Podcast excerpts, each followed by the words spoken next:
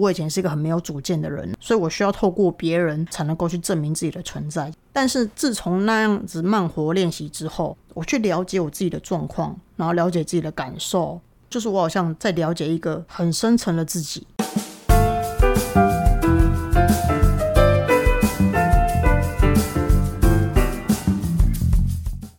Hello，欢迎来到 Happy Halloween。我是想要突破舒适圈、正在发展新职业、发现艺术新趋势的室内设计师转做风格师的 Win。今天是自说自话系列的 Win Win 说观点之六感生活与自己的关系。终于要进入到风格式的六感环节啦！耶，大家是不是很兴奋？还是只有我一个人兴奋？其实大家有没有发现，就是今天的主题它是说观点系列的。毕竟六感这个东西，从健康教育啊、科学啊或医学上来说，其实是不同角度啦，所以去陈述这个词汇的方式也是不一样。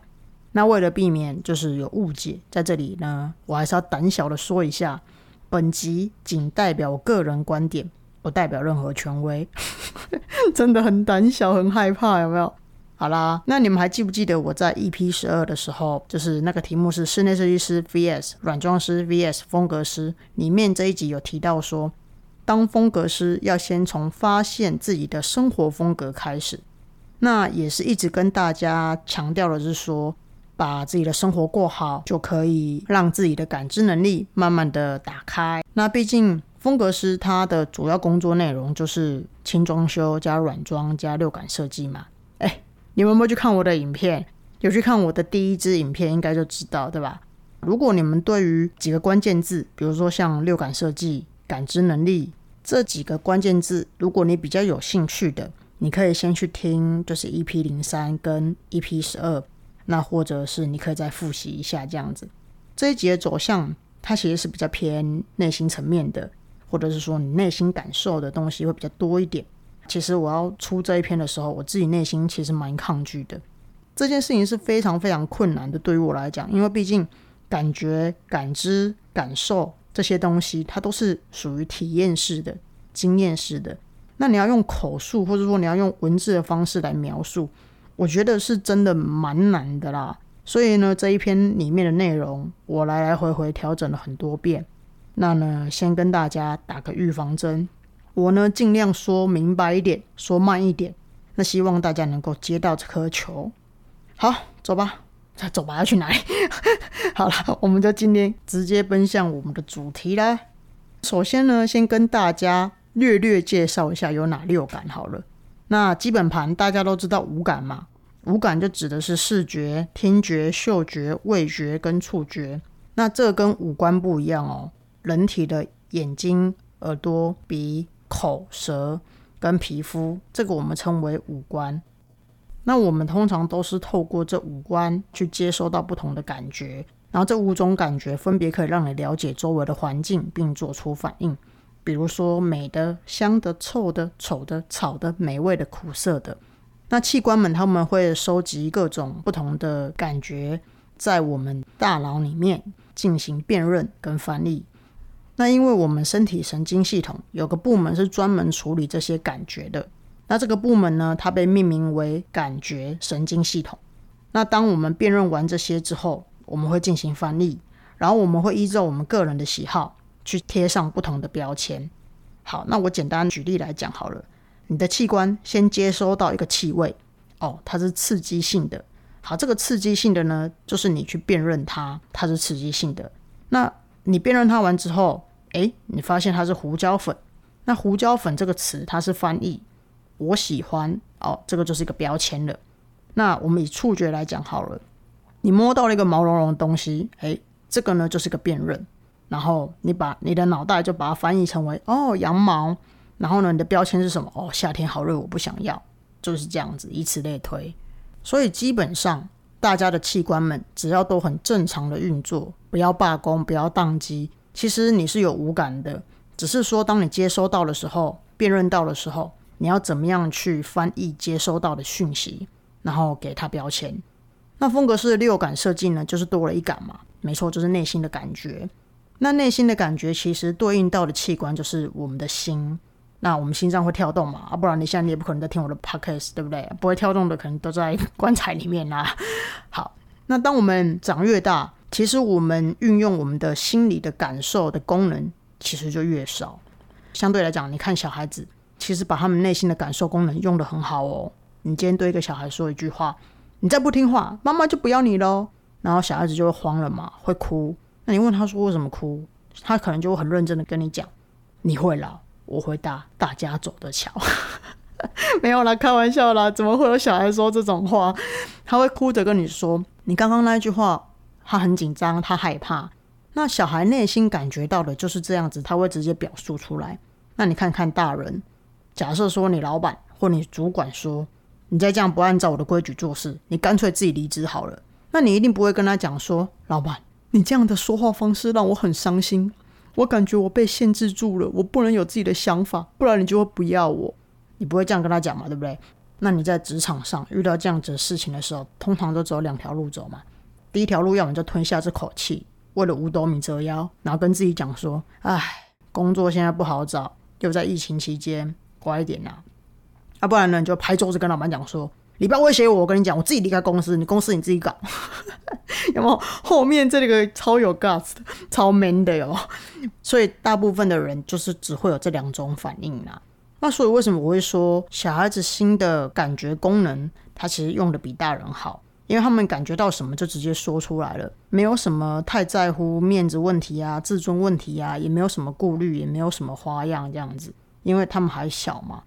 那其实跟心连接的其他器官，他们的通道也是最顺畅的。尤其你年纪越小越顺畅。你看像小 baby 小婴儿，诶，他喜欢你，你逗他他会笑，他手就伸过去给你要给你抱。可是呢，他不喜欢他就转身，他就哭。那喜欢这个东西呢，就多玩一下，多摸一下；不喜欢呢，也是哭，连碰都不跟你碰。年纪越小，他的心跟他的行动越合一。然后你看大人，其实嗯，要心口合一，对于某些人来讲，其实蛮难的啦。我们都曾经是小孩子过，只是说渐渐懂事了。那我们有一些行为，或者我们有一些语言是被呵止，所以呢，可能会有一点怕东怕西的，然后还要讲一些人情世故啊。那还要怕面子挂不住，要在意别人的眼光，在意别人的看法，在意别人的评价，所以自然而然，我们长越大，限制就越来越多。然后呢，我们内心的功能就慢慢的被我们的脑给限制住了。你说话不可以这样子，你行为不可以这样子，那自己的心就被自己的脑袋绑架了嘛。那内心的感觉、内心的感受，久而久之，我们可能就也没有办法去在乎我们的真实的感受。嗯，你知道为什么越活越厌世的由来？那我们身上这六种器官其实都很正常。那在我们出生之后，它的接收感觉的功能也很好。但当我们长大后，会因为不同的家庭背景、教育环境还有经验，去改变这六个器官的接收感觉能力。这里的意思呢，这个改变是动词，开始上起国文课了。那改变的意思呢，就别人说是切断、减弱、不运用，或者是功能失调。意思是说，就是你可能切断了你自己内心的连接，因为有些感觉可能太痛了，或者说太刺激了，或者是说你可能不太会运用味觉，或者是说减弱了触觉的功能。毕竟日常生活里面这个都不是会影响到生存的嘛，所以我们不太会去用到它。嗯，这样讲下来会不会太抽象一点？会不会太论述一点？好，那我讲明白一点好了。我们可能会因为要维持生计，要有生存嘛，所以我们需要去赚钱打工。那也因为物价一直上涨，所以呢，一直汲汲营营的在过日子，很少很少能够好好的去享受或者是感受每一天。那自然而然，我们就习惯了早上闹钟一叫，赶着起床，赶着出门，赶着搭车，随便选个早餐吃，然后附和同事吃午餐。下班很累了。想要吃个好一点的，又觉得很麻烦。然后假日呢，就想要待在家里追剧、整理房间、休息一整天。偶尔呢，吃一点点下午茶，哎，一块小蛋糕，一杯好咖啡，然后其实就很满足了。你看我刚刚说的这些，是不是很像大家的日常生活？那其实这样子的日常生活，我们也就渐渐习惯了。我们自己习惯了，我们太忙于过日子的生活。那你会工作到一半停止打字，然后听一下环境的声音吗？假设说窗外突然下雨了，你会把你的手伸出去摸摸落下来的雨滴吗？你会经过公园的时候深呼吸吐气三次吗？我想我刚刚举的那三个例子，应该很少人会做吧。那这就是为什么我会说，我们的六个器官其实是很正常的，只是我们的六感功能，在我们渐渐长大之后，忙于生活，我们可能就不太常去运用它。运用这六个器官去接收到感觉，所以自然而然它一定会迟钝的嘛。坦白讲啦，我们这样子选择牺牲，也不会让我们比较快乐，也不会让我们比较有钱啊，对不对？所以是不是觉得牺牲错了方向？那令我们六感感觉受到的，还有另外一个原因，亚洲文化。我们可能因为小时候曾经直接的表达出我们内心的感觉，然后被我们的父母喝止。他会说：“哎，你怎么可以在外面这样讲话？”然后你就会觉得啊，我是不是做错事了？然后或者是说，有些父母会说：“哎，我把你养这么大，你居然是这样对我的，那我养你干嘛？”然后或者是你可能会听过：“我对你那么好，只是希望你帮我一下，你也不肯吗？你如果不来，我们就分手，因为你是我妈妈，你本来就应该有妈妈的样子，所以你要负责。”有没有这些话？有没有听起来都很熟？很常出现在我们的生活上，对不对？有些人会觉得这是情绪勒索嘛，对吧？好。那这就是我要说的，有些东西经验起来感觉太痛了，太可怕了，导致我们不能让我们自己的心完全的去接受这些话的意思，或者这些话的感觉，也或许是说这些长期的威胁，它就是绑架我们感觉的元凶。对啦，我觉得威胁我们的人虽然很可恶，但是我们自己也要承担一点点责任嘛。谁叫我们自己要被威胁、要被绑架，然后要付赎金，对不对？那。另外有一部分的人呢，为什么会宕机？是因为我们从小就没有人教我们怎么过上好生活嘛？我们可能只学会过好日子，但是不晓得什么叫做优质的生活。所以呢，不管你现在赚多赚少，好像都跟快乐扯不上边。上班、下班、上课、下课，因为没有人教过，所以也不会去注意到自由六感这个东西。那这些都是我刚刚说六感会宕机的原因。那当然，我会这样讲，一定是我有经历过嘛，我有经验过。那我现在也是偶尔会这样子啊。好，如果以我的故事来讲的话，其实我那时候我真的忘记从什么时候开始，我自己好像变得很难开心起来。那当然了，就是我的叛逆期其实比一般的小孩的时间还要来得长。那小时候开心很容易嘛，夏天吃个冰就很开心了。然后后来渐渐的。其实内心就越来越不容易感觉到满足跟快乐或幸福嘛。那我也曾经以为说，诶，早点出社会工作打工，这个行为会让我觉得比较开心一点。所以呢，我高中就去设计公司打工，结果也没有。那我以为上大学参加一些呃设计比赛得奖会让我开心一点，于是我就得了四五次，结果那个开心也没有维持很久。那我以为呢，去纽约念一个比较屌的学校会让我开心一点，哎，结果那个好像是忙碌，不是开心。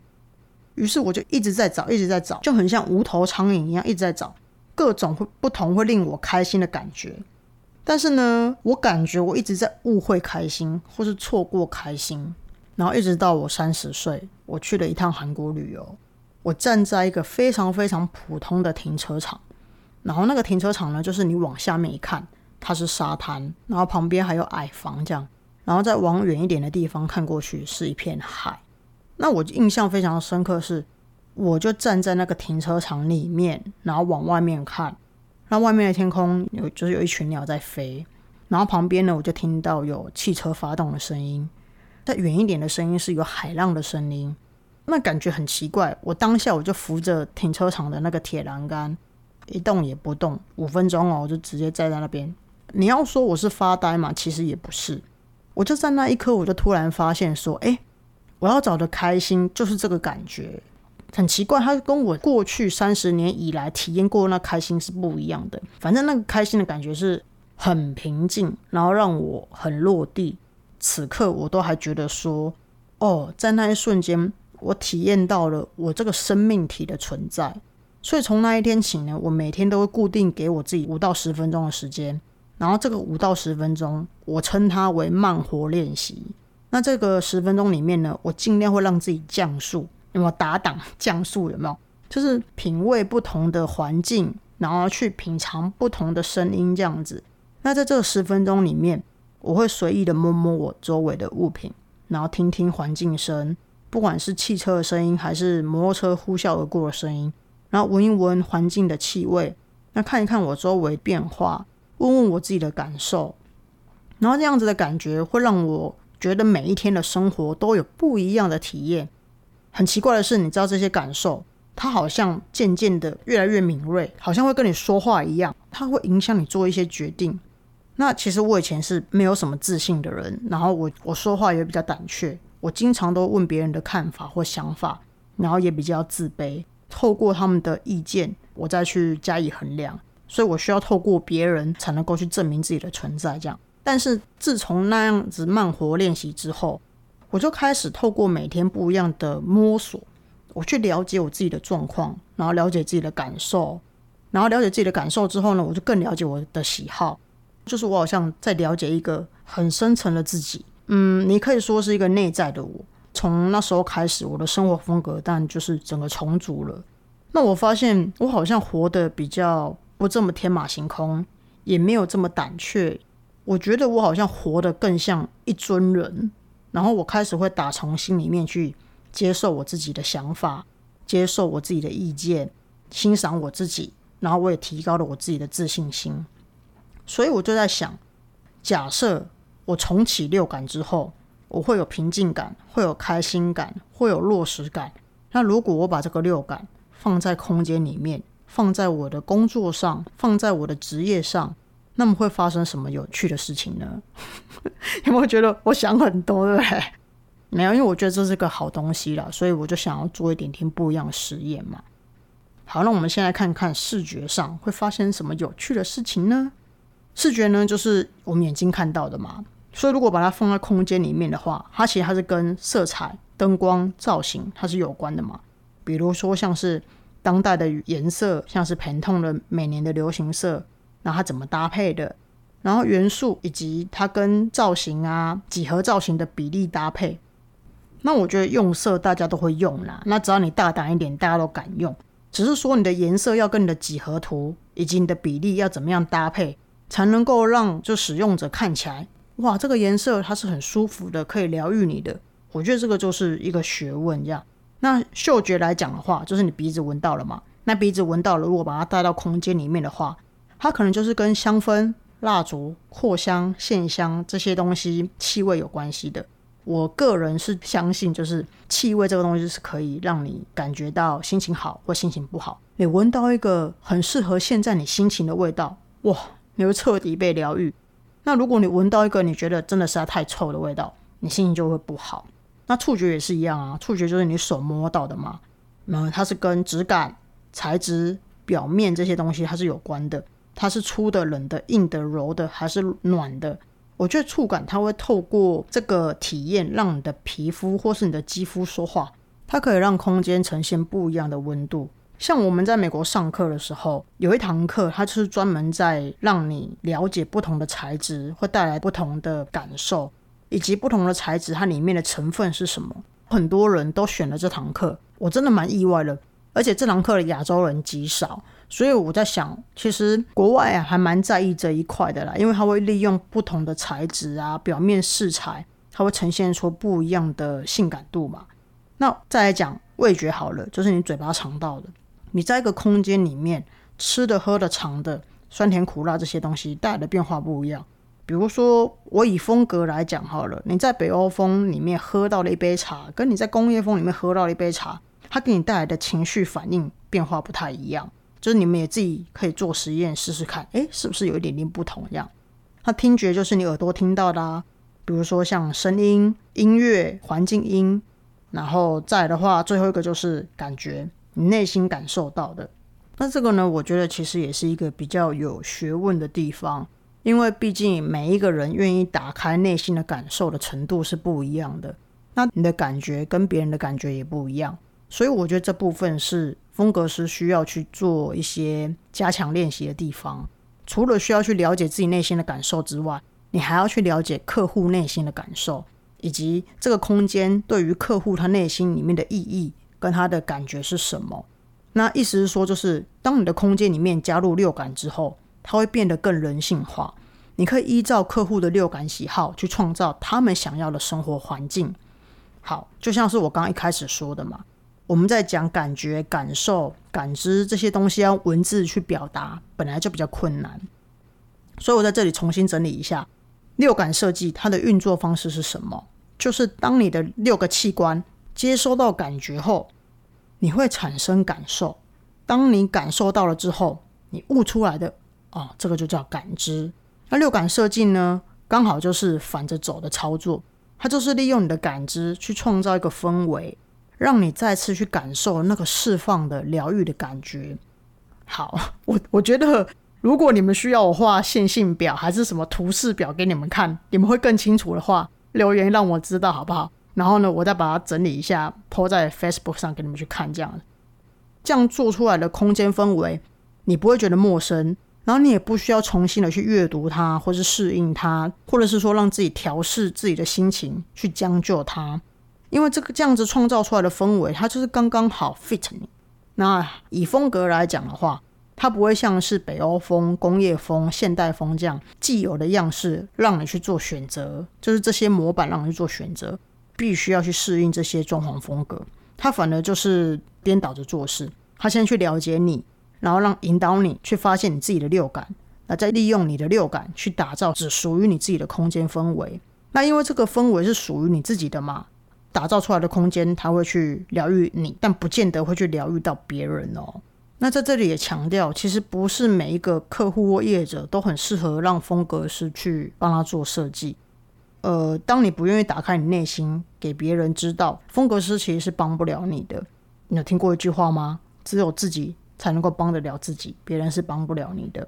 所以呢，你有打算要让自己创造出一个空间，让这个空间去疗愈你的人，才有办法选择用风格师去帮你做空间布置跟空间氛围。这样，室内设计师他会把很多时间花在解剖空间上，让空间得到最大的 CP 值嘛。那空间风格师他就是会把时间花在人的身上，去解剖人内心的感受。让使用者可以得到最大的 CP 值。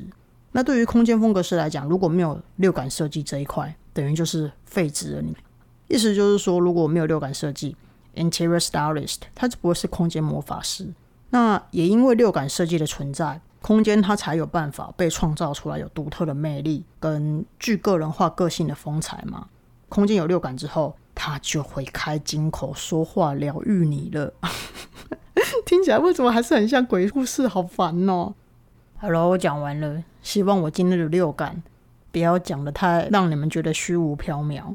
也希望今天大家都有新的收获。今天谢谢大家收听。如果你跟我一样想要突破舒适圈，做点不一样改变，也想要自己的 lifestyle 的话，欢迎追踪我的节目哦。谢谢大家收听，我们下次见了，拜拜。